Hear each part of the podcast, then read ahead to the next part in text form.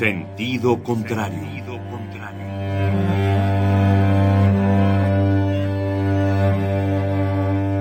El Museo Universitario del Chopo presenta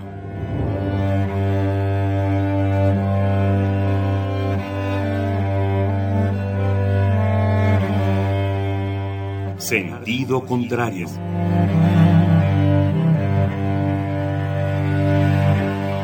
Una emisión de Marcelino Perelló. Producida para Radio UNAM, con la participación de Javier Platas.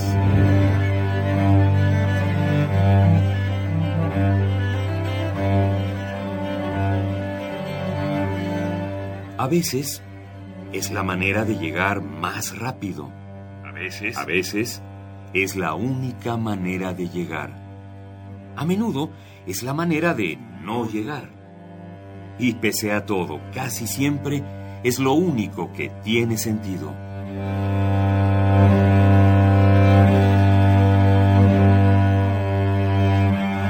Sentido contrario. Sentido contrario.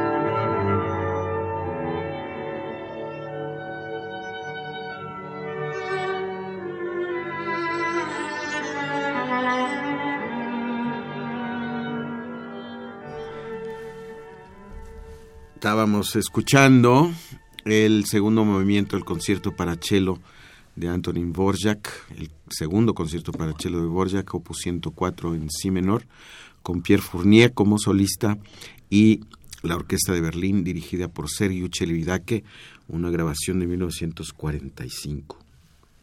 ¿A poco ya había grabaciones? Desde 1898. ¿En serio? Sí. Por eso se llama grabación, ¿no? Porque es como los güeyes Exacto.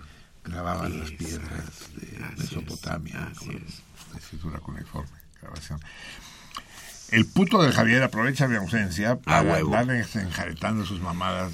que, ay, sí, que el chelo, que el. y, además ya supe por tus fotos europeas. Primero que anda en la onda centroeuropea, cabrón. El, quedó inoculado. A todos les pasa lo mismo, por eso el fenómeno del nazismo y otros rollos ahí eh, germano germano austriacos.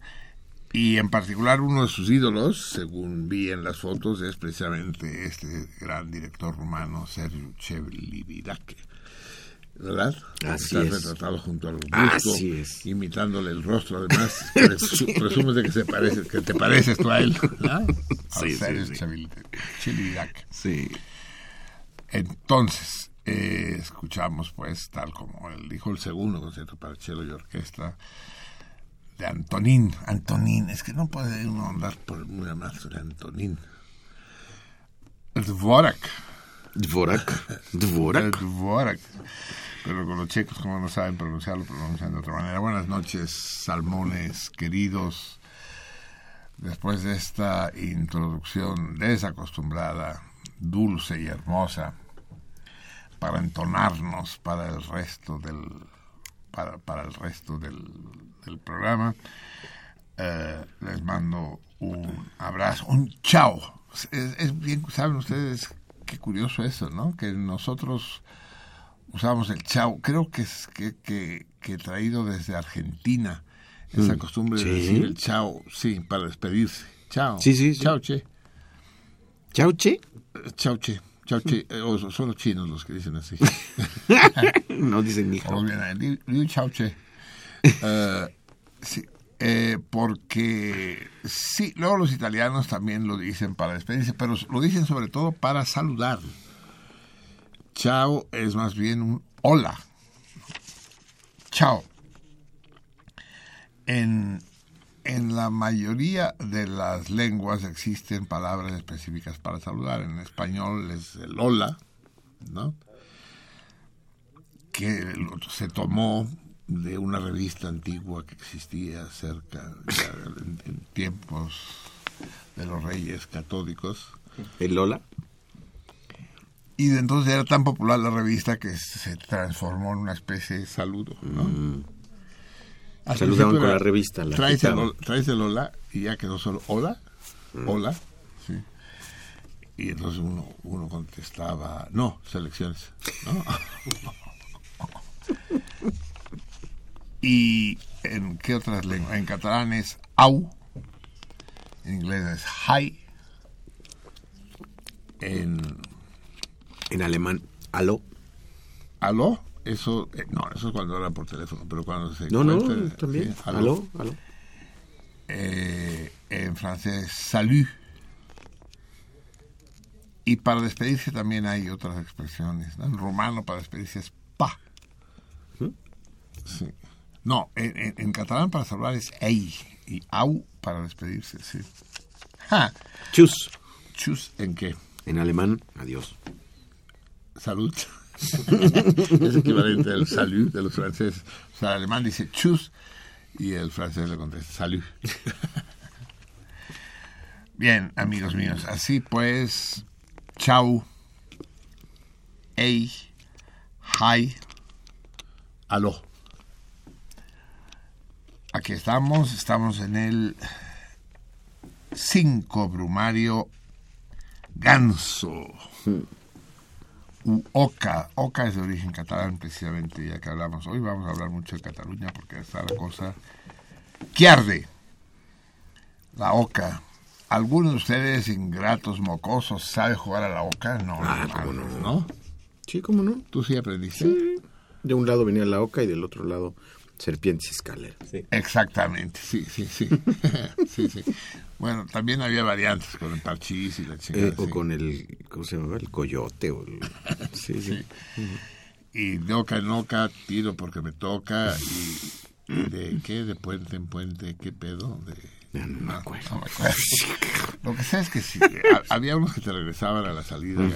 bueno, que te regresan, supongo, porque todavía sí, Te faltaban dos y voy, te las para atrás, cabrón, hijo. qué inocentes eran nuestros antepasados. no, tenían ni móviles.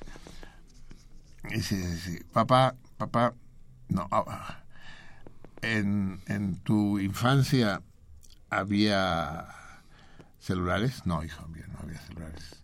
¿Y televisiones planas? No, no había. ¿Televisión a color? ¿Todavía? No, tampoco había televisiones a color. ¿Y aviones jet? ¿La propulsión a chorro? No, no, para nada, no, no había. ¿Y internet? No, menos, hijo. Dice, puta, qué generación más jodida, papá. Dice, hmm, sí, sí. Sí, aunque recuerda que eso de los celulares, internet, los jets, las televisiones a color, las televisiones planas, fuimos nosotros los que las hicimos. Ustedes a ver qué hacen para la generación que sigue. Y es ahí donde lo tienen cabrón, porque van pasando los años y van saliendo las cosas que se que hicieron las generaciones anteriores, mucho más prolíficas que la actual. Así pues, hoy es el día Oca. Que yo sepa ganso, que yo sepa el ganso no se come, aunque dicen que sí. ¿Alguien ha comido carne de ganso? Mm. No, sé. El... Huevos de ganso sí. Huevos de ganso sí lo he comido. Es, es como, obvio, como el de gallina. Huevos de pato, huevos de ganso Uh, y paté de hígado de sí, el foie gras, ¿no? Aunque para eso tienen que someter puta los los pobres animales les ponen una puta chinga, los, los hacen cirróticos, ¿no? Los obligan a comer forzados, ¿no? Les meten por la garganta mediante un émbolo de... No, mediante un émbolo, porque no es líquido, es sólido. Uh, los retacan. Los retacan hasta que les da cirrosis en el hígado y ya cuando tienen el hígado bien hinchado se los quitan. Obviamente los defensores de los animales van a suprimir el, el paté, pero antes que pronto. De hecho, empecemos por este comentario. La OMS mm. eh, ¿qué quiere decir ojetes malparidos. Sonsos. Sonsos. te, viste tierno. Uh, dieron a conocer ayer un comunicado que la, la carne roja es cancerígena. La carne roja y la carne eh, eh, preparada, o sea, la, los, embutidos. Los embutidos, los las jamones, las salchichas, que son cancerígenos. Es que eh, esta pinche conspiración mundial de los vaganos va a acabar, va, lo que quieren, fíjense, de hecho lo que quieren es acabar con los animales, esa es toda la grilla. Porque claro, si si dejamos de comer carne de res, chinguen a su madre las reses, ¿no? Nadie va a andar cultivando reses para sacarlas a pastar, ¿no? Se van a extinguir. Se, van a extinguir a huevo, porque pronto la leche, porque los vaganos tampoco beben leche, ¿no? Solo de soya. Sí, eh, eh, o, bien son socialistas emboscados, gente porque en los países socialistas la carne eh, había desaparecido completamente, ya no encontrabas carne en ningún sitio, ¿no? De donde la revolución marxista se sospecha fue una conjura internacional de la Confederación Mundial de Vegetarianos. Pero sí, la OMS dice que el consumo de carne roja aumenta en un 18% la probabilidad de contraer cáncer. Sí, sí. Pero después dice la propia OMS, dice que el tabaco es peor porque el, tabaco ah. aumenta 1500% la probabilidad de contraer cáncer. Entonces dices, ah, puta. dice que fumar una cajetilla de tabaco es equivalente a comerse 203 tiras de tocino. Mm. Yo no sé quién será el pinche loco que se coma 203 tiras de tocino, ¿no? Todo esto forma parte. Dice, no, es que los descubrimientos médicos, los descubrimientos médicos, su chingada madre, lo que es el pinche culto al miedo y al y aguas, y ya no se pueden comer salchichas, ni se pueden comer jamones, ni se pueden comer salamis, ¿no? Las, las, las, pizzas, pues ya no pueden ser de pepperoni, ¿no? Ahorita pura pizza... Margarita. Pura, pura margarita, ¿no? Sí. A huevo, ¿no? es, es inconcebible. Y esto la Organización Mundial de la Salud, que es la única manera que tiene de salir en los periódicos, porque si no, ni quien la pele, ¿no? porque todo les falla. Lo del ébola que iba a ser a la verga el ébola. Y es que las, los catastrofistas tienen serios problemas últimamente. Ya me dirán ustedes el escándalo este intolerable con la tal Patricia que si, puta, que el huracán más fuerte de la historia, que si hubiera categoría 10 sería de categoría 10. Le pusieron, ¿no? El Centro Nacional de Huracán Nacional, quiere decir gringo, de huracanes le puso categoría 5 plus. Pero, sí, ¿no? Es como las salas de cine. Como en Cinemex, ¿no? VIP. VIP. Es un huracán 5 VIP y que, y que chafea a la Patricia. Uno dice, uno dice, ah, no, qué bien, sí, no, no se murió nadie, no, sí, pero en el fondo lo que uno dice es, ah, no, porque lo que uno tiene ganas es que haya una pinche catástrofe, una mortandad que no le afecte a uno, digamos. No, no ah, no, claro, pero, por pero sí, ya está, ya estaban todas las señoras de Polanco y de Santa Fe recogiendo alimentos y juntando conservas. A las conservas también son cancerígenas, por cierto. ¿Ah, sí? ¿eh? Sí, a huevo, cabrón. O, sea que mandar conservas a un damnificado es hacer leña del árbol caído, es cebarse, ¿no? Eh, aumentar echar sal en la herida. Estaban todas las señoras, ya estaban los anuncios, dando los teléfonos de la Cruz Roja y la chingada, y al mismo, y al daba el noticiero, en el noticiero diciendo, ¿no? Los teléfonos de la Cruz Roja y donde iba a ser el acopio de víveres y de vestimentas y aditamentos bueno, acaba, acaba la información y viene el, noticiero que dice, informamos que el huracán Patricia se degradó a tormenta tropical. y, dos horas después la tormenta tropical y que y dos horas después ya era un pinche chipi chipi. sí. Hay incluso quienes, en su, en su natural inteligencia y perspicacia, dijeron que todo esto era una maniobra de Peña Nieto, ¿no? Que era el huracán de Peña Nieto para taparle el ojo al parche. Y, porque iba a haber un aumento la gasolina, de gasolina, sí. Es que ya no pueden ser más estúpidos, ¿no? Cuando, cuanto más escucho a los detractores de Peña Nieto, más quiero a Peña Nieto. Que ya es decir, cuando lo de que era el huracán más intenso de la algunos decían que de la historia del Pacífico mexicano, otros que del Pacífico y otros decían de la historia a secas. Mundial. Pero eso lo dijeron todos los noticieros del mundo y lo dijo la NASA. el Centro Nacional de Huracanes, sí, sí, todo el mundo lo dijo. Lo que pasa es que lo que no se puede prever es ¿Qué va a pasar? Ni la trayectoria exacta, ni eh, que, tan rápidamente se degrade. Por ejemplo, ustedes recuerdan Manuel el año pasado, que era un pinche bichito insignificante, que era un soplidito. el desastre que ocasionó, ¿no? La putiza que le acomodó a Guerrero.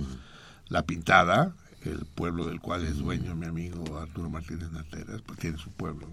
Él tiene su pueblo. Y sus siervos y todo. y desapareció del mapa la pintada. Se le vino el cerro encima con, con el pinche Manuel, que era nada, ¿no? Y en cambio, es que con las viejas no se puede confiar, pues. Ya ves, gritonas y escandalosas. Y ahora, ahora, sí, cabrón, entra a tierra, éntrale, éntrale, éntrale. Se, se desinfla como suflé, ¿no? Como suflé. No, así no se puede. Eh, vamos, vamos a rendirle homenaje a esta vez la naturaleza, mujer también, nos guiñó un ojo, ¿no? Dijo, eh, eh, ahí les voy, ahí les voy, ahí les voy. Ah, era broma.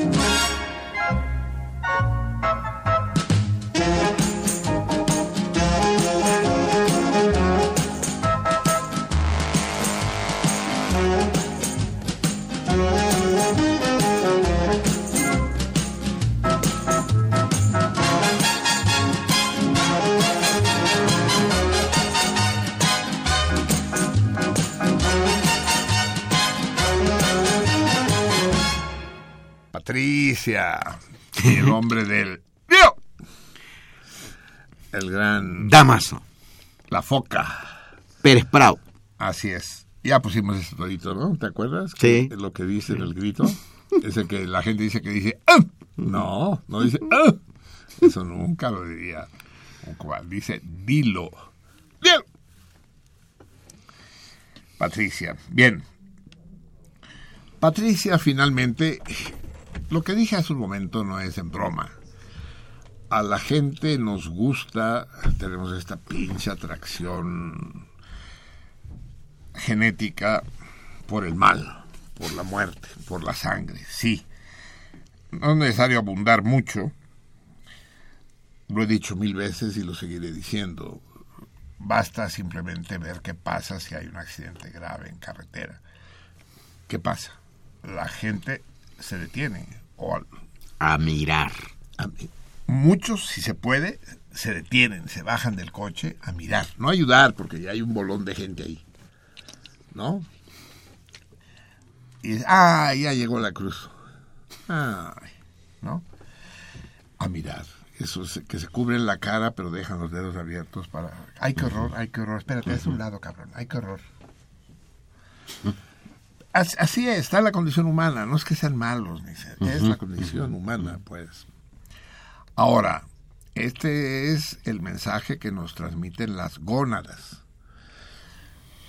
La prueba, la cultura, y de ahí el gran texto de Freud, el último que completó en su vida, El malestar en la cultura, es como la cultura, la formación del racionalismo ilustrado, se opone a esta obediencia ciega al principio de muerte, como lo definió mm. el Tánatos. Y, es eso lo que no solo los, los periodistas estaban felices de que hubiera un desastre en Jalisco, que, que, barra de Navidad se convirtiera en barra de Corpus Christi. Eh, ¿Por qué? Porque de eso viven. Yo recuerdo a Sabludowski cuando la guerra del Golfo, cómo se quitó el saco y se remangó. No, no, ni crean ustedes que voy a decir esa mamada de se remangó las mangas, primero que se arremanguen los huevos. Se arremangó. Y dice, hoy vamos a estar mucho tiempo feliz, pues, de que había el peligro de la guerra nuclear y la chingada. Pero no solo ellos, todo el mundo está pendiente. Cuando no sucede nada, cuando no hay desastres, cuando no hay crímenes, la gente se aburre.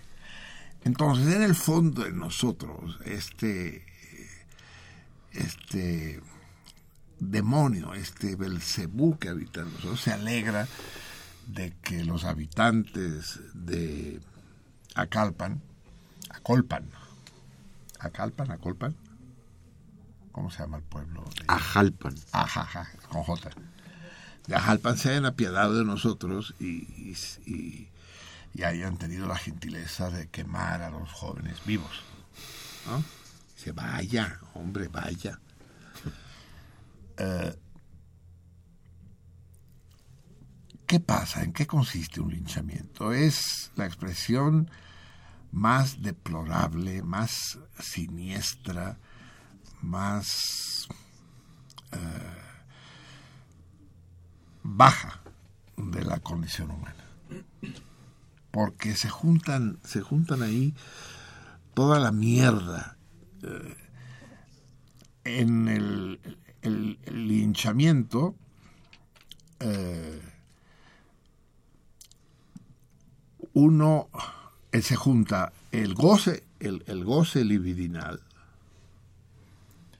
sexual con la cobardía. No, no, es el goce sexual, es el sadismo y la cobardía. Un, un, linchador es un cobarde porque se confunde en la masa, no tiene los huevos de decir, ahora te voy a partir la madre yo, cabrón. Te voy a madrear y No, entre todos. Pero es cobardía no solo física, de que somos cientos, somos mil, dicen que eran mil güeyes, entre actores y espectadores. O sea, todo un éxito. Eh, que, que, que, más quisieran, ¿no? Los, los globos de oro. que contar con una tal, con espectáculos, un tal éxito. Entre actores y espectadores como unas mil personas. Entonces está el sadismo, el, placer de ver cómo chillan de dolor dos jóvenes mientras les están echando encima eh, petróleo y los leños. Eh, y todo esto refugiado en la sensación de somos muchos, entonces si somos muchos tenemos razón. Y si tenemos razón estamos haciendo el mal. Digo, pero también que lapsus. Estamos, haciendo el bien y combatiendo el mal. Luego yo soy bueno. O sea, me estoy excitando, se me está parando, haciendo el bien. Un linchamiento es un acto sexual que debería aparecer en, en, YouPorn o en Pornhub.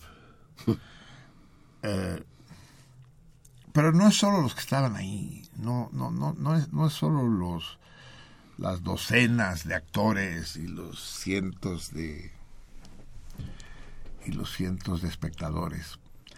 Son los millones de, público pasivo que desde el apoltronamiento de sus casas lo disfrutan. Lo disfrutan solo con saberlo. Pero si además hay videos y relatos y demás, mucho más. No, no, no, hay, no hay expresión más desmoralizante, diría de la condición humana. No, no hay palabras, no, no, es, no es una barbaridad, ni una salvajada, ni, ni una bestialidad. Porque ni las bestias, ni los bárbaros, ni los salvajes hacen cosas así, no las hacen así. Y me emputa, me emputa hasta el asco los comentarios de es que no está claro si quisieron secuestrar a la niña o no, la niña dijo que no los reconoció y además las credenciales que traían de que eran encuestadores eran hechizas y la Universidad de Tolancingo dijo que ella no las expidió. ¿Qué puta madre carajo tiene que ver todo eso? ¿Qué tiene que ver? ¿Qué quiere decir? Que, que, que, estuvo bien. como las credenciales. Sí, que hay que entender. No, y dicen, bueno, es que hay que entender que todo eso sucede por la ineficacia, la corrupción de las fuerzas del orden. No mamen, hijo de la chingada. Si las fuerzas del orden fueran eficaces. A ver, y aquí hay una pregunta clave, Salmones. Una pregunta eh, que los pone a prueba en su calidad de, de peces que remontan la corriente. Déjenme decirles que tengo el inmenso placer de haberme acompañado esta noche, aparte de la de la escolta de mis guaruras de, de base, del 133 y el 3, están el tiburón y el tragaldabas. Eh, y tenemos una noticia todos para ustedes, una mala, una muy mala noticia pero ya se las diremos en un momento más. Eh, pero la condición de Salmones. Ustedes son los policías de Acalpan, Acolpan. Ajalpan. Ajalpan, chingada madre. Que, ahora sí que como, como don Miguel, cabrón, de cuyo nombre no quiero acordarme, cabrón. Saben que Ajalpan está a pocos kilómetros de Tehuacán hmm. y que el jueves pasado empezó la matanza del chivo uno de los uno de los fenómenos más sanguinarios de la historia que los, los, los, amigos de los animales deben gozar. Sí, se matan no sé cuántos, decenas de miles de chivos en esos días. Y no deja de ser sangrienta la, cercanía temporal y espacial.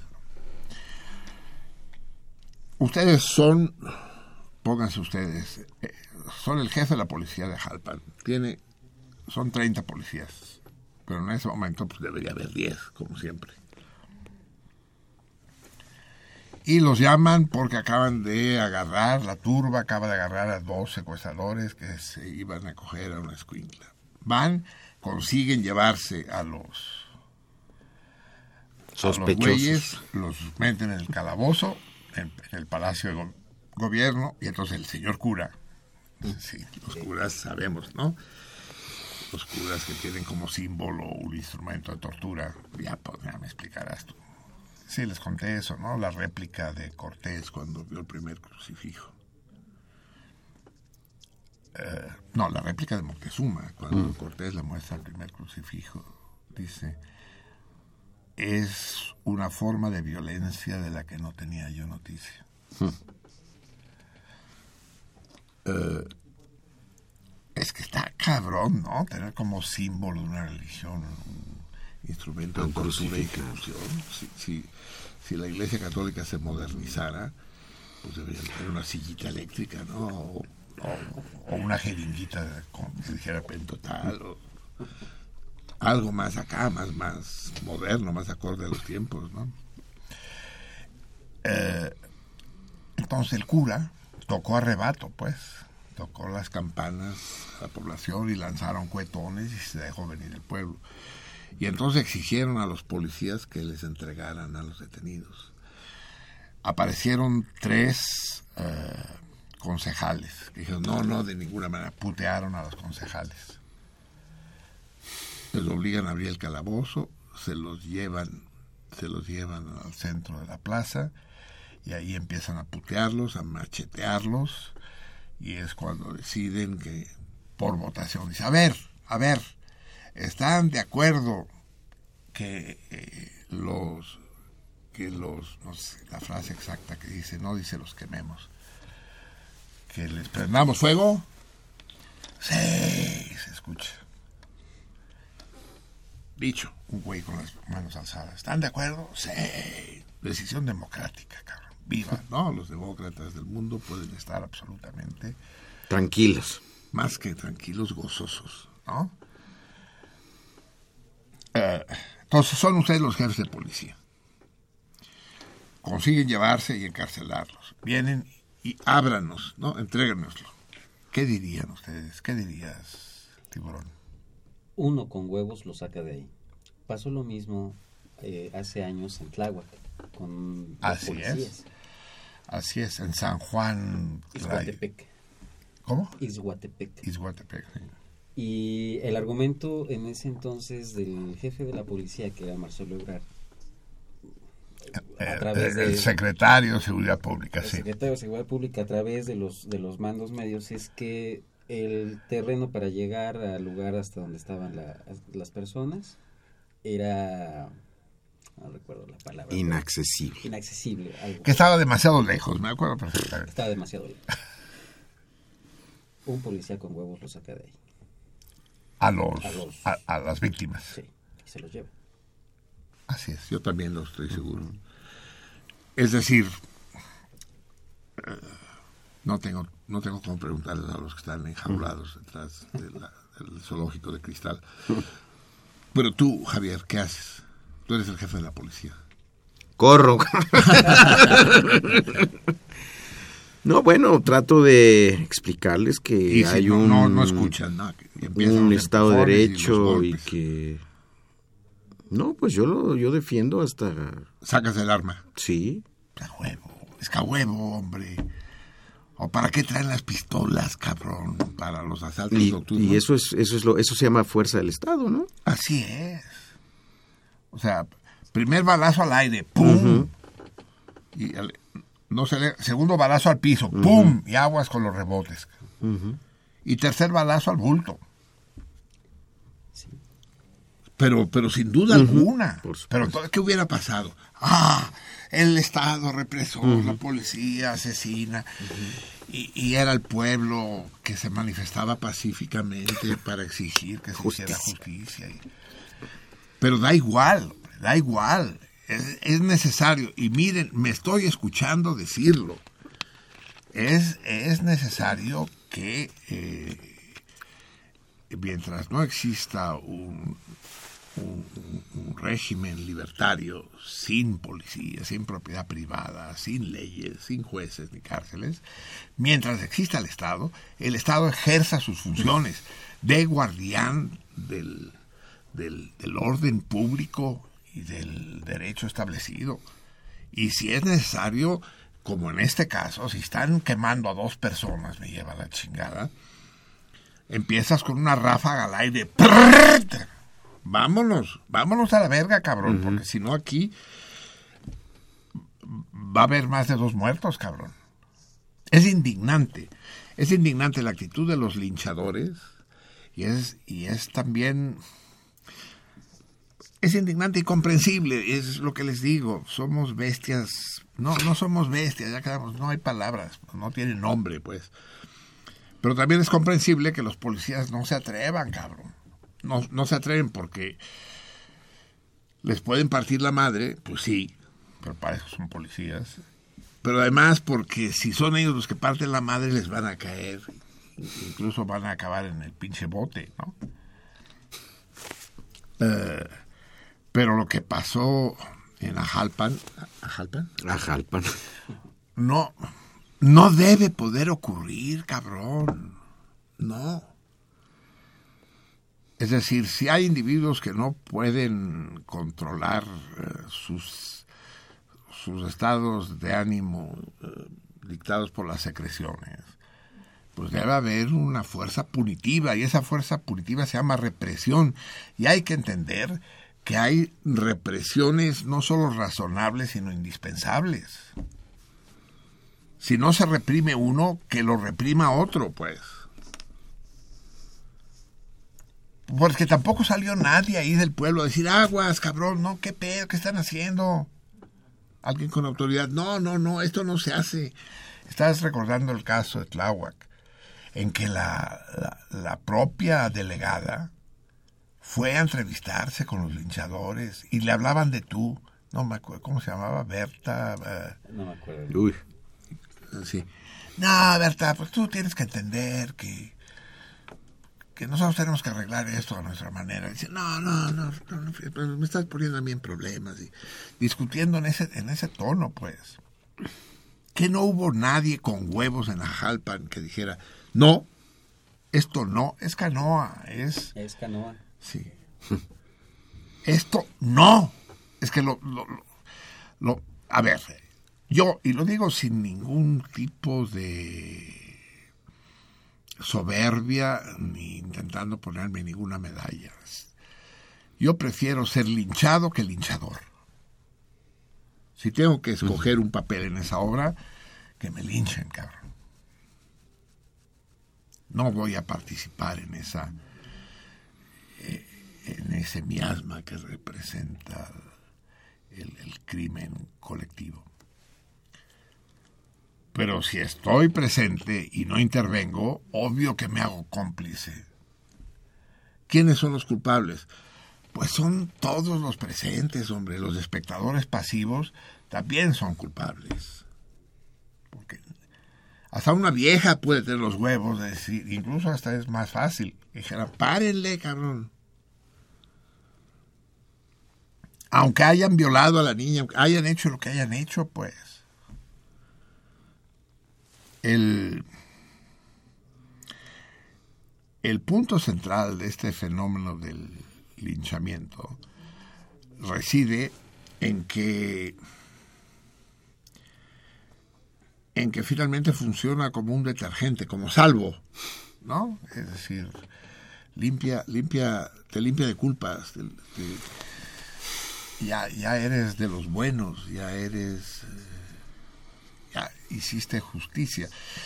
Hay una gran trampa. Invocan nuestra querida Cecilia.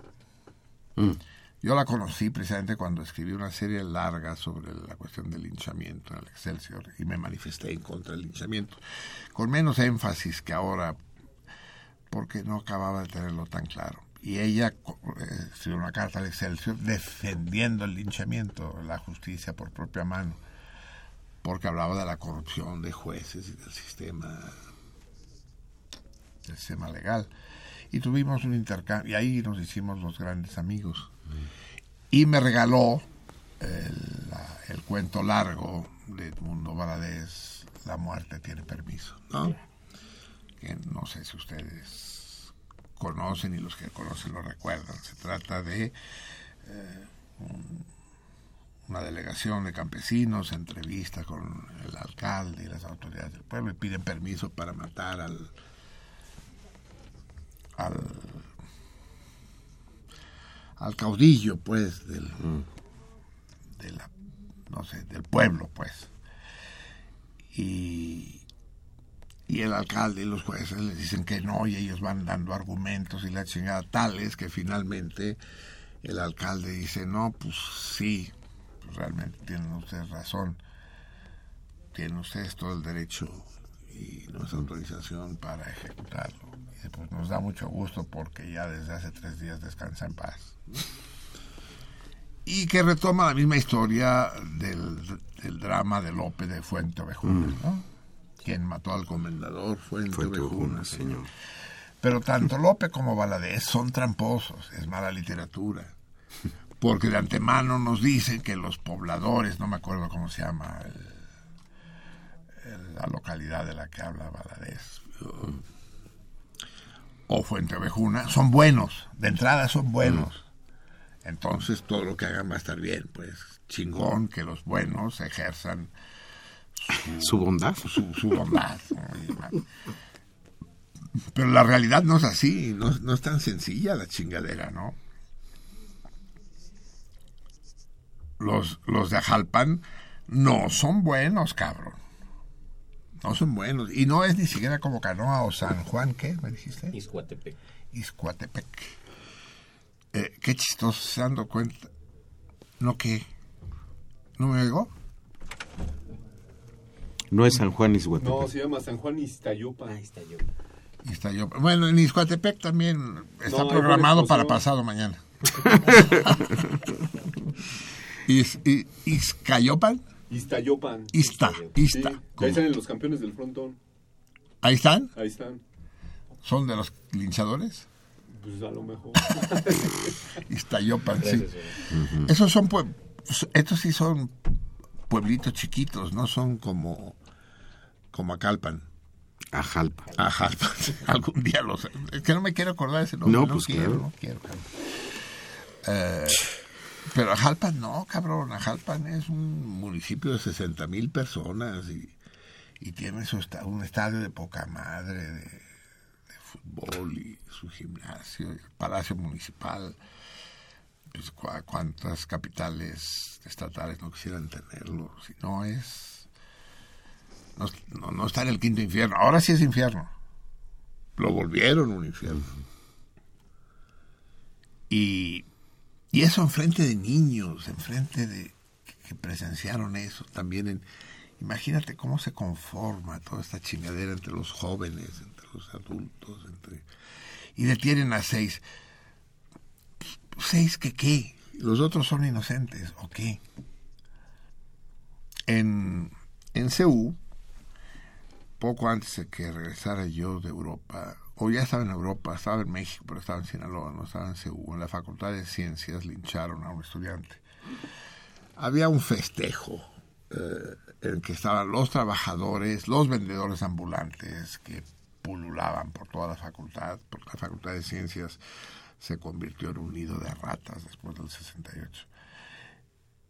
Entre el comité de lucha y, los grupos lumpenes, esos de Pancho Villa y la madre. Y, y había una fiesta chupando todo el mundo. En ese tiempo, precisamente a raíz de eso, se prohibió el consumo de bebidas alcohólicas en la universidad. Prohibición que vale para la pura chingada, pero bueno, se prohibió. Entonces una pareja de estudiantes decidieron ir a un, a un lugar eh, discreto, alejado del mundanal ruido, para que, para quién sabe qué propósitos, seguramente para estudiar. Probablemente. Y se metieron a los salones, iban hacia un salón, y en uno de los salones estaban los trabajadores chupando y le dijeron cuatro sandeces, piropos, guarros a la chava. El chavo les los encaró, vas y con tu hermana y la chingada y la... Y le cayeron a putazos, llegaron más trabajadores y no, uno de ellos le metió un picayelazo. Supone que, era uno de los vendedores ahí de refrescos, porque tenía picayelos. El cuate en mal estado, eh, se lo llevaron de ahí y lo dejaron abandonado a las 4 de la mañana enfrente de la puerta del auditorio de la facultad. Eh, y cuando pasó alguien ya en la madrugada y lo vio ahí tirado en un charco de sangre, llamó a los servicios médicos de la UNAM. Todavía vivía, pero ya no pudieron salvarlo.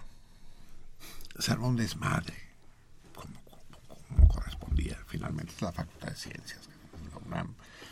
Y en la asamblea, el, el líder y fundador de la UNAM, Evaristo Pérez Arreola, eh, defendió a sus trabajadores y dijo, somos, somos, somos eh, la organización que defiende a los trabajadores y vamos a defender, vamos a defender a los faltistas y vamos a defender a los ladrones y vamos a defender a los asesinos. Eso dijo, ¿eh? para memoria de todo, eso dijo la asamblea. El caso es que se se identificaron tres o cuatro de los trabajadores que participaron en el linchamiento, fueron entregados al Ministerio Público, fueron juzgados y absueltos los cuatro. Y regresaron a ocupar sus puestos. Uno de ellos después fue mi trabajador cuando yo era coordinador de servicios editoriales. Eh, Jorge. Jorge. Jorge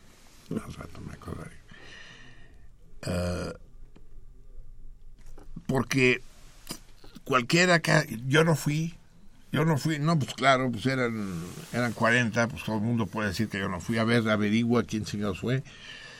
Es obvio que la manera de juzgar en el ámbito ese estrecho de la jurisprudencia que sucede en un linchamiento, pues es complejo pero el hecho solo de estar presente te hace culpable, no solo moral y éticamente, sino te hace culpable jurídicamente el haber estado presente y el no haber intervenido, ¿no? Es tú que eres abogado, e-, eres culpable por omisión, no, no sé cuál es el término exacto. En fin, terrible historia. Vamos a pensar en cosas más hermosas. Nos habla nuestro salmón con cuernos, es decir, nuestro salmón venado, el gran César Cesare Berlanga. Ah, empieza, empieza la Serie Mundial de Base, que este año dos equipos que detesto se enfrentan. Espero que por primera vez en la historia puedan perder los dos, los Mets y los Reales de Kansas City. Qué hueva. Uh, y me duele porque soy un gran amante del béisbol, pero ver béisbol solo por ver jugar béisbol y ver jugadas bonitas, no, yo tengo que irle a alguien en la vida, sí, tengo que alguien. y el y el César le va a los venados, es por eso que es el salmón con cuernos, extraña figura, vive Dios. Y su hijo mayor, Salvador, cumplió el martes pasado 15 años. Órale. No sé si César tuvo el detalle de comprarle hielo seco y, conseguirle chambelanes, chambelanas en este caso, ¿no? ¿Por qué se hace todo el numerito para las viejas y para...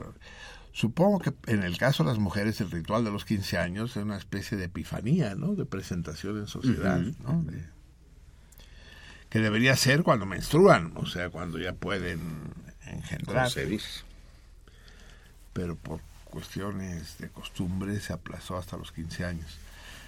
Pero a los hombres no nos hacen nada, ¿verdad? A los 15 años. Nada. Aunque ya se nos para y todo, pero no. No solo se nos para, porque se, se nos para desde mucho antes, a los bebés se les para. Pero, pero el primer, la primera venida yo creo que corresponde sí al inicio de la pubertad, ¿no? La pubertad debe... Yo recuerdo mi primer orgasmo con una sorpresa así... Pero es diferente orgasmo que eyaculación. Es diferente. Es diferente, sí. Pero a los 12 años uno no entiende perfectamente la diferencia, sí. Sí. Es decir, tú dices que puede haber eyaculación sin orgasmo o orgasmo sin eyaculación. Orgasmo sin eyaculación. Mm. Sí, la eyaculación comporta el orgasmo, ¿no? Bueno, esperemos que Salvador a sus 15 años todo esto lo tenga claro. Eh, vamos a felicitar al gran, al, gran y al pequeño Salvador Berlanga, eh, que esperemos se incorpore pronto a las filas del cardumen. Y, y me puse a rumiar, y dije, puta, eh, de hecho, su cumpleaños, le digo, fue el martes pasado y debimos haberlo celebrado entonces. Pero como tuvimos invitados y, se fue la luz en la casa y no teníamos música y demás, quedó en el aire. Entonces dije, bueno, ¿qué le, ¿qué le gusta a un chavo de 15 años? Entonces, entre Vica y el Centro de 33 empezaron a decirme pendejadas. Que si el reggaetón, que si no mames, cabrón. A lo mejor le gusta a uno de 15 años, pero no me gusta a mí. Entonces, finalmente llegamos ahí a un acuerdo que esperemos que le guste al Salvador. A mí no me disgusta, ya saben que yo a esto de, del rock. Pero pues ni, ni modo que le pongamos a Borjak al Salvador, ¿no? ¿Sí? ¿Por qué no? Podría ser, ¿verdad? Yo creo que sí. cabrón, está en Mazatlán. Ahí no.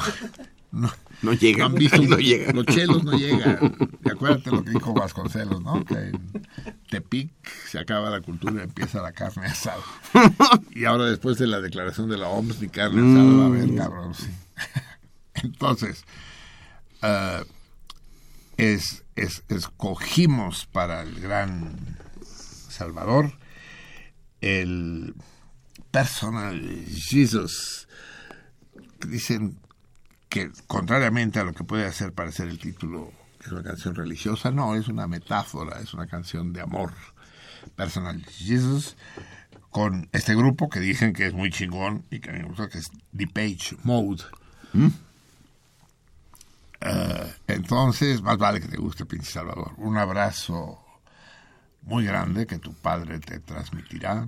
Un abrazo, un beso y en nombre de todo el cardumen, siéntete orgulloso de ser descendiente de uno de los más ilustres peces de esta mancha salmórida. Para ti, Salvador, en tus 15 años, eh, si, si entiendes el inglés, sabrás que es una canción de amor. Eh, el inglés a lo mejor lo entiendes, el amor todavía estás muy chavo, pero ya lo entenderás y ya comprenderás el sentido de este, de este bello texto. Uh, personal Jesus.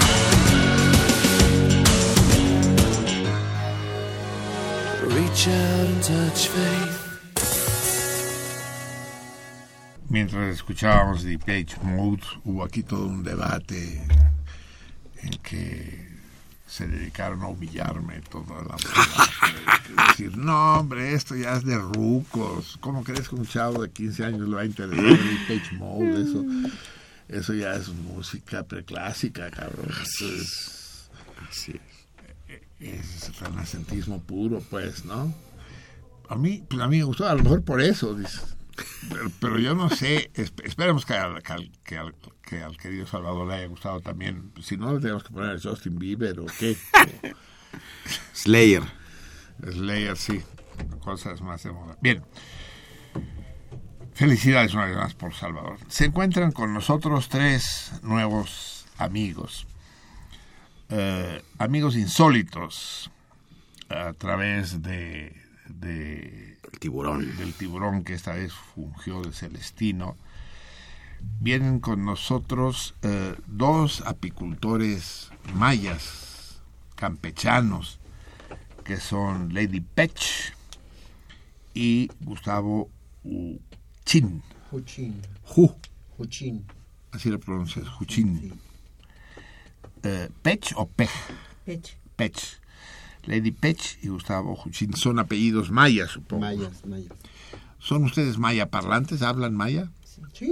¿Sí? Sí, ¿Ambos? hablamos maya, sí, claro que sí. Entonces vamos a hacer la entrevista en maya. Pues. Para eso tengo que aprenderlo yo también. ¿Cómo se dice buenas noches en maya? Hach. Malo, acá. No, malo no, buenas. Malo. es que el malo a malo hay una diferencia. Malo, acá. Malo, acá. Muy bueno. Nada más. Bueno, es, es genial. El, ma- el, el maya o los, las, los- las lenguas mayenses, porque son muchas, pues, de todo el sureste de la República, eh, son, son la cultura eh, mesoamericana que mantiene mayor vigor, mucho más que los náhuatl o que cualquier otro. Eh, y eso nos llena de placer. El caso es que ellos dos, Lady Page y Gustavo Juchin, son apicultores, esos cultivan apis. Apis. Yo apis. Ella la melipona. Son, son, tienen rebaños de abejas. Colmena. Colonias. Colmenas. sí, yo sé. Sí, cardúmenes de abejas. Parvadas. Y, usted- y ustedes, sí, exacto. Eh, turbas. Y ustedes tienen problemas serios, pues, en su trabajo. ¿De dónde en particular son de Campeche? Jopelchen. Del municipio de Jopelchen. Mi localidad particular es Tampac, Jopelchen, Campeche. Eso es. ¿Y, y, y la tuya, Lady? Este, Ichek. Ichek, Jopelchen, Campeche. ¿Y tú crees que, que esos nombres pues, pueden aparecer en un mapa? ¿Puede uno llegar ahí? ¿Sí? Es que lo pronuncian padrísimo. El caso es que decidieron para popularizar eh, su problemática escribir nada menos que una obra teatral. Esta obra la escribieron Vicky Araico y Nir Paldi. Puta, qué difícil me lo pusieron hoy con los pinches nombres. No podían llamarse Antonio Martínez y, y Lupe Fernández, no. También está con nosotros, pues, eh, Vicky Araico, que es una de es. las autores de la obra y e intérprete también. Así es. ¿En qué consiste la obra? Sin que nos desveles la trama para que Claro. no nos la eches a perder. Milagros es una obra eh, y el punto de partida de la obra es la anécdota de una amiga querida de la infancia que se llama Patricia Algara. Y Que Patricia... existe realmente. Sí. Patricia vive en San Francisco, California, y ella es maestra en la Universidad de Berkeley. Patricia le diagnostican una endometriosis. Y a partir de esta enfermedad de la que se conoce poco y hay poca investigación. A ver, platícalo, yo sé perfectamente lo que es una endometriosis, de hecho la he padecido pero para, tenemos algunos escuchas ignorantes que no Bien, la endometriosis implica que hay un exceso de tejido endometrial en la cavidad pélvica y en ligamentos uterinos. Eh, ¿Ya entendieron? Este fue el caso de, de, Patricia. Y lo que sucede es que se tienen dolores muy, muy fuertes, eh, que ha, llegado el, el caso de, de, de, que la endometriosis se considere una causa de discapacidad.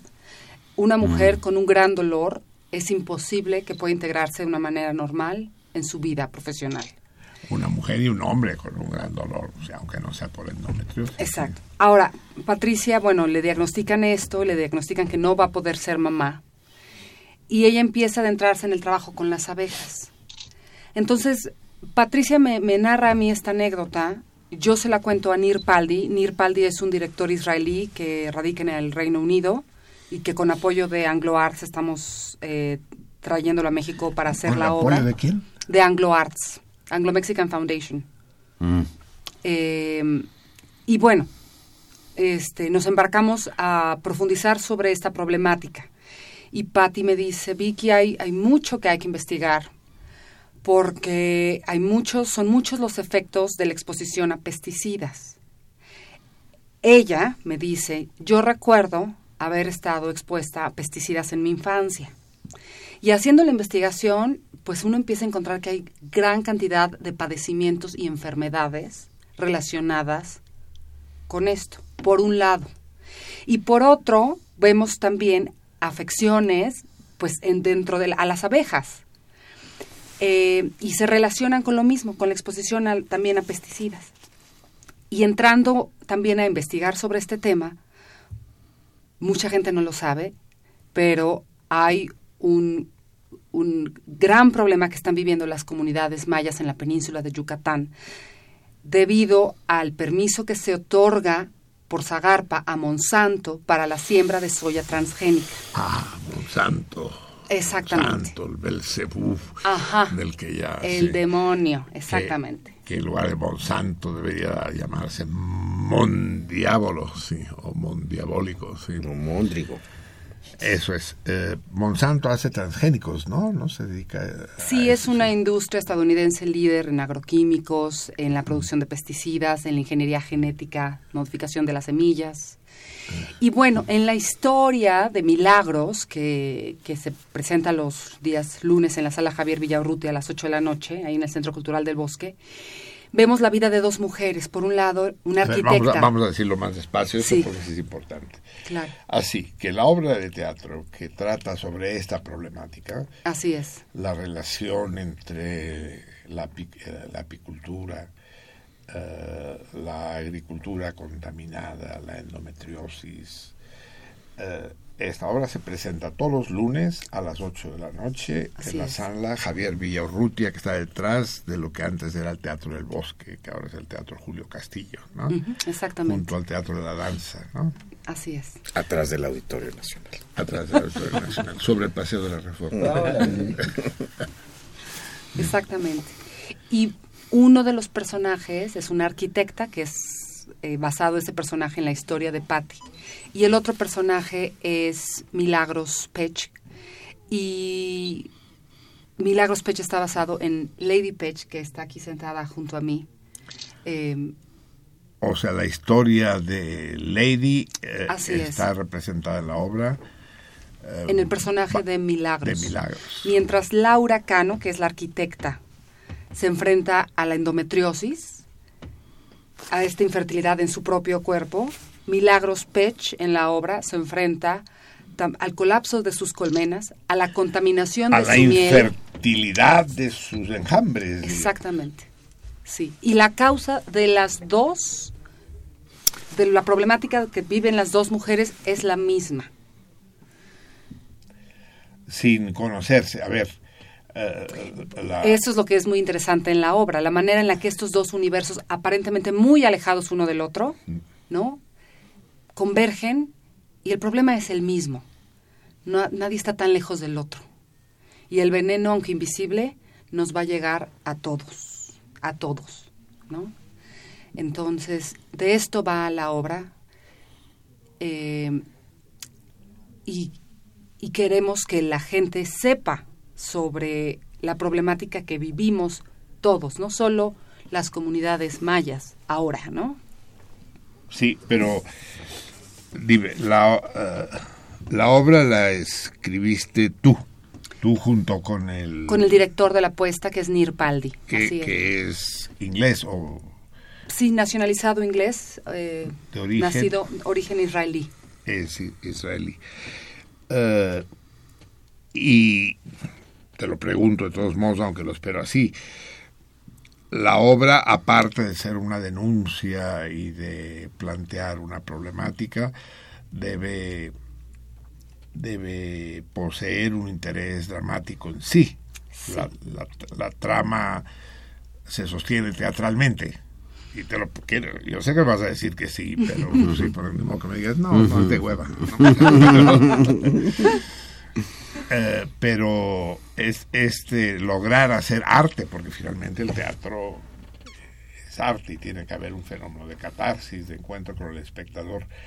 ¿Cómo lo logras tú como intérprete, como autora, como para que para que no sea panfletaria, pues?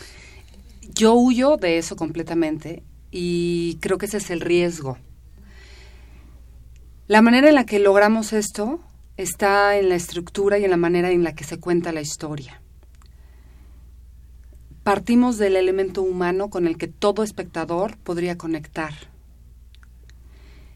Eh, y no desde el panfleto o la denuncia tal cual. Eso sucede de manera eh, como añadidura, digamos, ¿no? La información pasa porque están viviéndolo en, en, su carne, en, su, sus cuerpos, propia, sus- su- en la forma en la que trabajan los personajes, ¿no?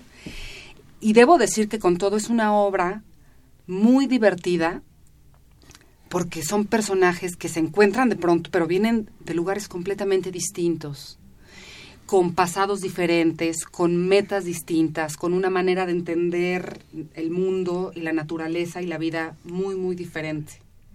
Eh, básicamente, la arquitecta está construyendo un edificio que se llama Forever Green y quiere poner abejas en la terraza del edificio. Y ese es el contacto con Milagros Pech, una mujer sabia, conocedora de, las abejas. Y bueno, en el Inter viene ahí el- quien conecta todo esto magistralmente y pensando en estrategia es Monsanto, porque va a ser como inversionista, pero a la vez, entonces bueno, hay como muchos elementos ahí que juegan. Ya, ya, suena, suena apasionante, así es. Eh, dime, Lady Milagros, ¿tú te ves reflejada, te, te, te identificas con el personaje que te representa en la puesta en escena? Mucho, ¿Sí? sí. ¿Colaboraste en la escritura de la obra? No, porque pues yo cuando conozco, ayer apenas vi la, la obra, lo conocí, me emocioné, porque digo, es que es, es, es algo que realmente está Sí, sucediendo. esta vieja a mí está me pasando. suena, sí. me está pasando, ¿no? Entonces, es decir, eh, en el, lo- la, la- el- como el- la importancia de cuidar a mis abejas, por qué, tengo yo, por qué estoy, lo cuido con esa pasión, ¿no? Es decir, para mí es importante que mis abejas todavía estén, porque las abejas no son de las apis, son de las meliponas, conocidas en la península. Ah, es lo que nos explicaba hace un rato. Hay abejas apis y hay abejas qué? Meliponas. En la península se le Los- conoce como Ashunankap. Son unas abejas ancestrales, aguijón. sin aguijón, que por muchos años... ¿No nuestros pican? abuelos- no, Ah, que cabrón, por son las muchos que años nuestros abuelos cultivaron. Entonces, Pero sí, sí, sí producen cera y miel. si producen cera y si produce miel. Entonces, la producción de miel que tiene esta abejita es distinta a la que produce la apis mellifera, las que la miel que todos conocemos. ¿Por qué? Porque la abejita hace una selección de floración. Eso marca la diferencia entre el aroma, la textura, el sabor y las propiedades de la miel de la abeja melipona. Entonces... Pero Monsanto se va a chingar a las dos, a las apis y a las meliponas. Entonces, mi lucha es la sobrevivencia de mis abejas, porque están en riesgo, no solamente desaparecer, ahorita las abejas están en peligro de extinción, las meliponas quedan muy pocas. En la península de Yucatán, parte de Chiapas, quedan muy poquitas abejas. Entonces, al perderse las abejas meliponas, se pierde parte de esa identidad cultural de nosotros los mayas. Entonces, cuando yo me doy cuenta de que eso está sucediendo, tenemos un grupo de mujeres que nos preocupamos por esa pérdida de esa identidad, por la pérdida de ese conocimiento, por la pérdida de, la, esa abejita, decidimos trabajar sobre su rescate y conservación de la abeja. Solamente que la abeja melipona requiere de ciertas condiciones ambientales para sobrevivir, más que el de las apis melíferas. ¿Por qué? Porque la abejita necesita esa especie, esas plantas, esas que necesita para, para su néctar. Es un ecosistema. Así es. Entonces, el trabajo de 20 años a mí me ha enseñado mucho. Es decir, la importancia de cuidarla, la importancia de transmitir ese conocimiento a nuestros hijos, a otros que vienen adelante, ¿no? Es un patrimonio para nosotras. Cuando yo veo la obra, me sorprendo y digo, es que es así, porque el trabajo, el iniciar el rescate y conservación de la abeja melipona, el empezar a decir, hay abejas meliponas, es importante y hay que cuidarlas, hay que rescatarlas, no fue fácil para nosotras, porque en la en el gobierno no reconoce a las abejas como tal, como abejas. Ellos no los contemplan dentro de sus programas de apicultura. Entonces, nosotras tuvimos que entrar en un proceso de, del proyecto y de demostrar la sustentabilidad del trabajo que estamos haciendo. Ya. Entonces, eso es la, la diferencia. Cuando lo veo es que digo, ha llegado, actualmente ha llegado muchas personas a nuestra comunidad con el interés de conocer a las abejas, cómo estamos trabajando con las abejitas. Entonces, cuando veo la puesta en escena, digo, ay, ese sí es. Esa soy yo. Y, la, razón por la cual también estamos ahorita en este momento es defendiéndonos en la lucha contra no, contra la, no a la siembra de la soya transgénica, porque eso vendría a acabar contra todas las... Horas, horas, horas sí, le que eres la abeja maya.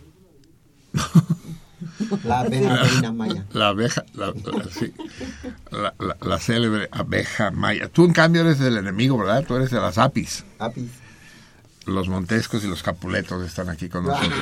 Muy bien, amigos míos, ya lo saben. Asistan durante cuántos lunes estarán presentando.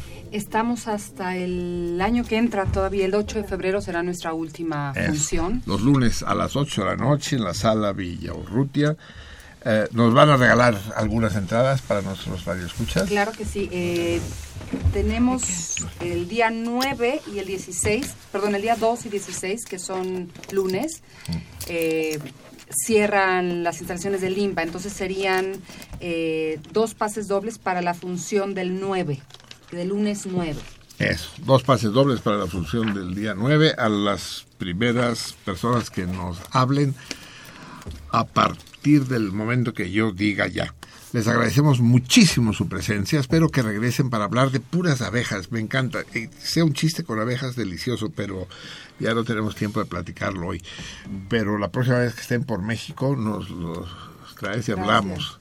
Y solo, solo, solo la verdad decir a la gente que mañana es un día muy importante porque la Suprema Corte de Justicia decide sobre este amparo, donde será definitorio para saber si se, se, sigue con el permiso de la siembra de soya transgénica para Monsanto o se respeta el derecho de las comunidades mayas que no, están no pueden exportar ya su miel a Europa porque ya tienen organismos genéticamente modificados y les están devolviendo la miel, amén de que están muriendo sus abejas. Entonces, mañana es un día muy importante, muy, muy importante. Estemos todos atentos. Viva Monsanto. Cada vez tenemos más cosas que agradecer. Bien, amigos míos, muchas gracias por eh, acompañarnos hoy. Vicky, Lady, Gustavo. ¿Cómo se dice no falten, asistan a la representación. Dime, Gustavo, en Maya. Ah, que no falte y que se asista. Eh, map at catales awilesh le obra con presentar sobre eh, tu nombre Vicky Vicky Vicky ese es nombre de Maya clásico Va, un, un par de besos y un abrazo muy grande Lo muchas que pasa así que en aquel entonces cuando eh, se hablaba maya no existía el nombre Vicky por eso no hay no puedo decirle Vicky Exacto. Amigos, vamos a escuchar un poco de música. Ya estamos a punto de irnos. Eh, si, si hubiera sabido yo de que teníamos entre nosotros a los a nuestros amigos mayas hubiéramos escogido música de ahí. Pero no, vamos a escuchar del otro lado, del otro, del otro margen de nuestra tierra. El me gustaría tener una canción que se llamara La abeja, pero no, no hay. Tengo pajaritos, tengo venaditos, tengo cabritos, tengo becerros, tengo pinchos, tortolitas. Va- vamos a escuchar la con el gran Juan Reynoso, el Paganini de Tierra Caliente, este maravilloso y des- tristemente desaparecido. Vamos a escuchar la India, no sé si completa, pero es que porque ya nos tenemos que ir. Escuchamos un cachito, sí, sí, lo corte. Ah, que, que me estabas mentando la madre, que qué corte me dice. El 2. Muchas gracias. Eh, Gracias. ¿Cómo se dice buen viaje en maya? Hachmalo Pabin Hach Malo Abin. Para, para- ¿Todavía van a estar aquí en México o ya se van? Ah, hasta mañana o pasado mañana Bueno, muy bien, ya veremos la obra. Cabe mañana o pasado mañana Lo comentaremos aquí. Que les vaya muy bien. Torito.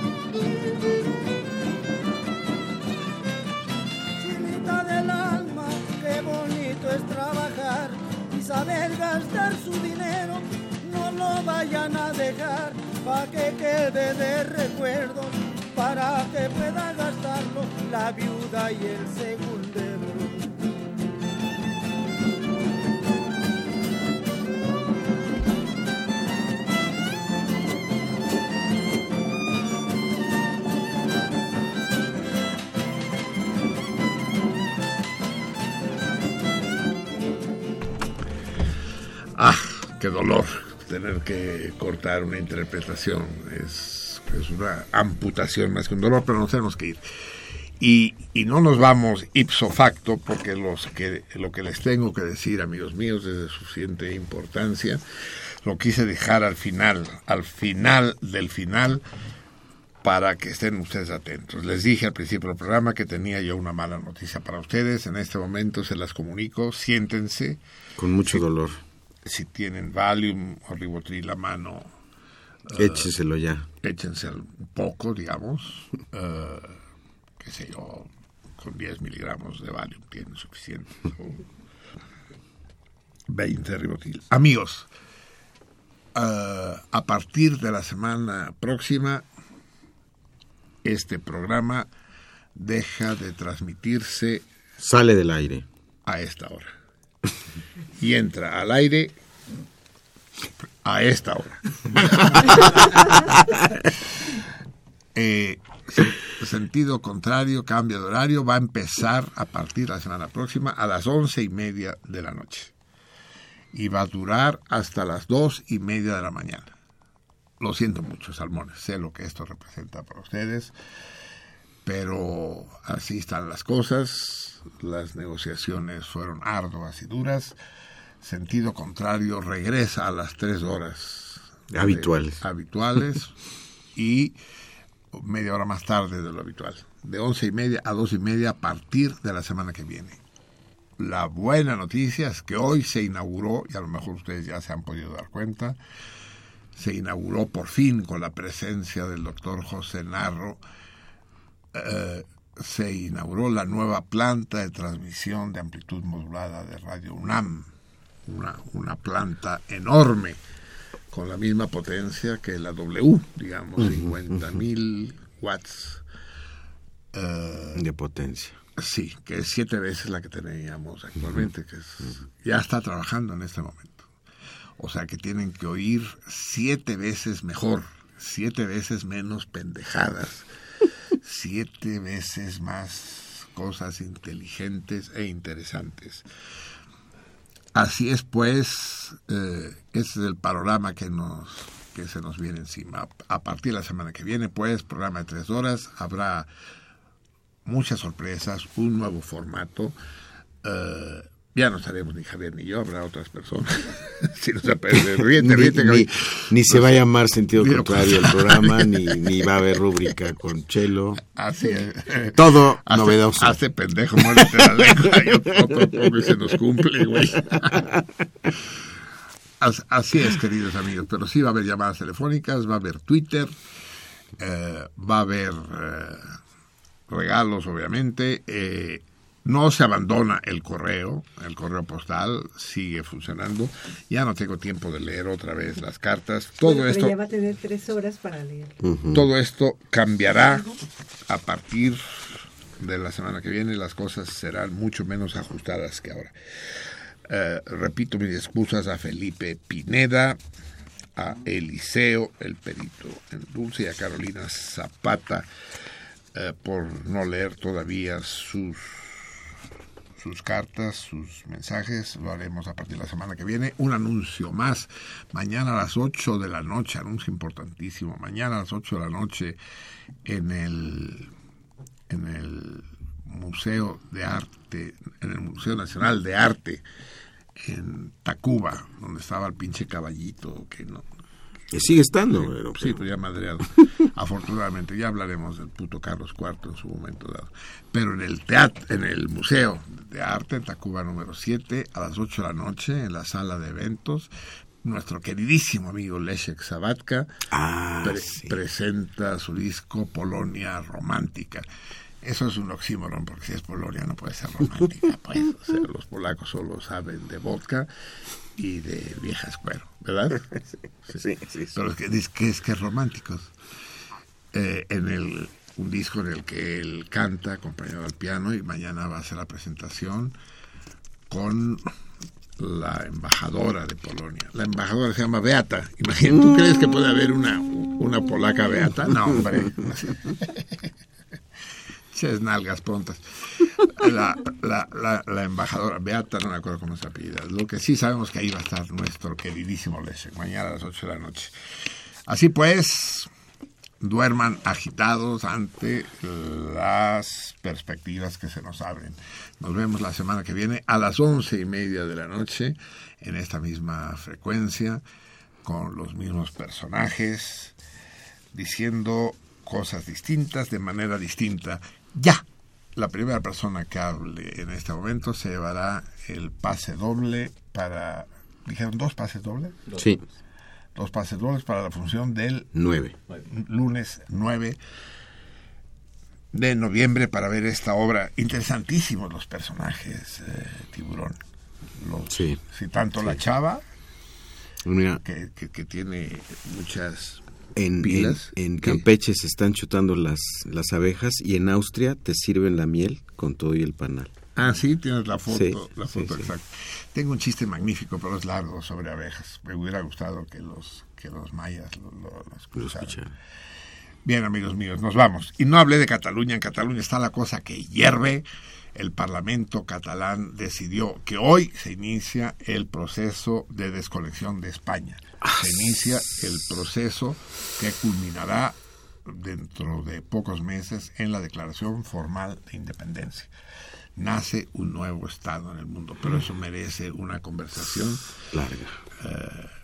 Atenta y larga. Nos despedimos, sí, con música catalana. Eso sí, no puedo evitarlo de ninguna manera. Escuchemos esta canción que hemos escuchado varias veces. Es una canción triste. Las canciones alegres catalanas las escucharemos en su momento. Al Panjat, El ahorcado, con Marina Rosell. Lo vi, lo vi, lo vi al ahorcado. Lo vi cómo vibraba el viento de levante. Vi cómo sus pies buscaban la lejana tierra, la lejana tierra y mi padre me dio una gran bofetada para que lo recuerde bien, para que nunca lo olvide, para que el miedo me haga ser un hombre de bien. Seré un hombre de bien, pero no por el miedo. Seré un hombre amante de la libertad. Seré un hombre que defenderé el derecho de los míos. No por miedo, aunque nunca olvidaré ese ahorcado.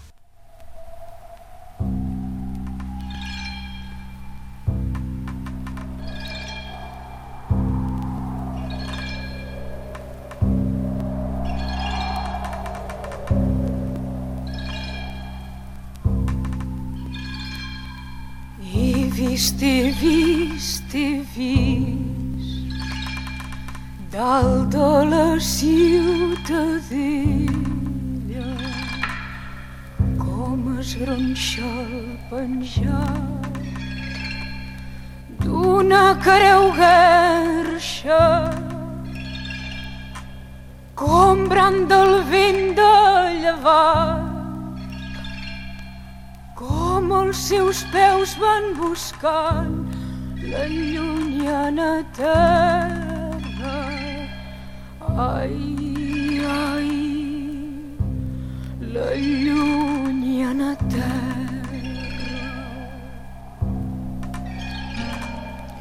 Ho he vist, ho he vist, ho he vist, no he girat la cara pare m'ha donat una gran plantofada perquè me'n recordi bé perquè la por em faci ser bona hereu de casa. Ai, ai bona hereu de casa ho he vist, ho he vist, que la por ens governa. Miraré bé el penjat com balanceja com branda el vent de llevant com els seus peus van buscant la llunyana terra. Ai, ai, la llunyana terra. La por, la por, la por, branda dalt de la forca, jo et canvio la por per una altra força Jo aprendré a mirar, jo aprendré a lluitar amb una altra força. Ai, ai, amb una altra força.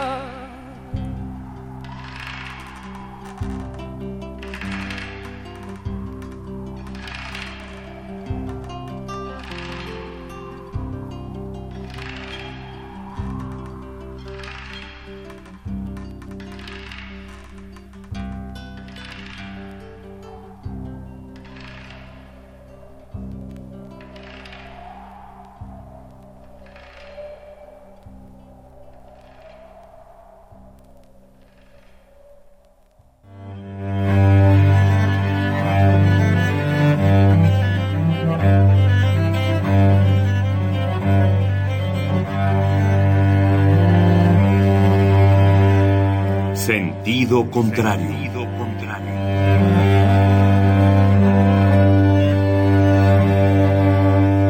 El Museo Universitario del Chopo presenta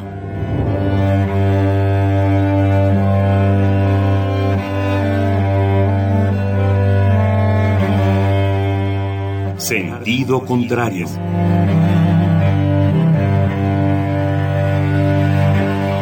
Una emisión de Marcelino Perelló. Producida para Radio UNAM, con la participación de Javier Platas.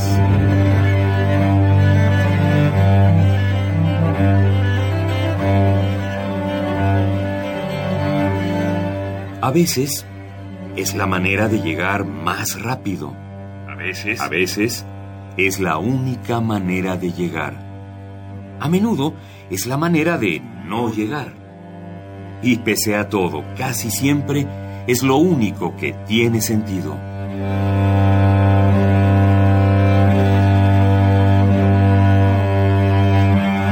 Sentido contrario. Sentido contrario.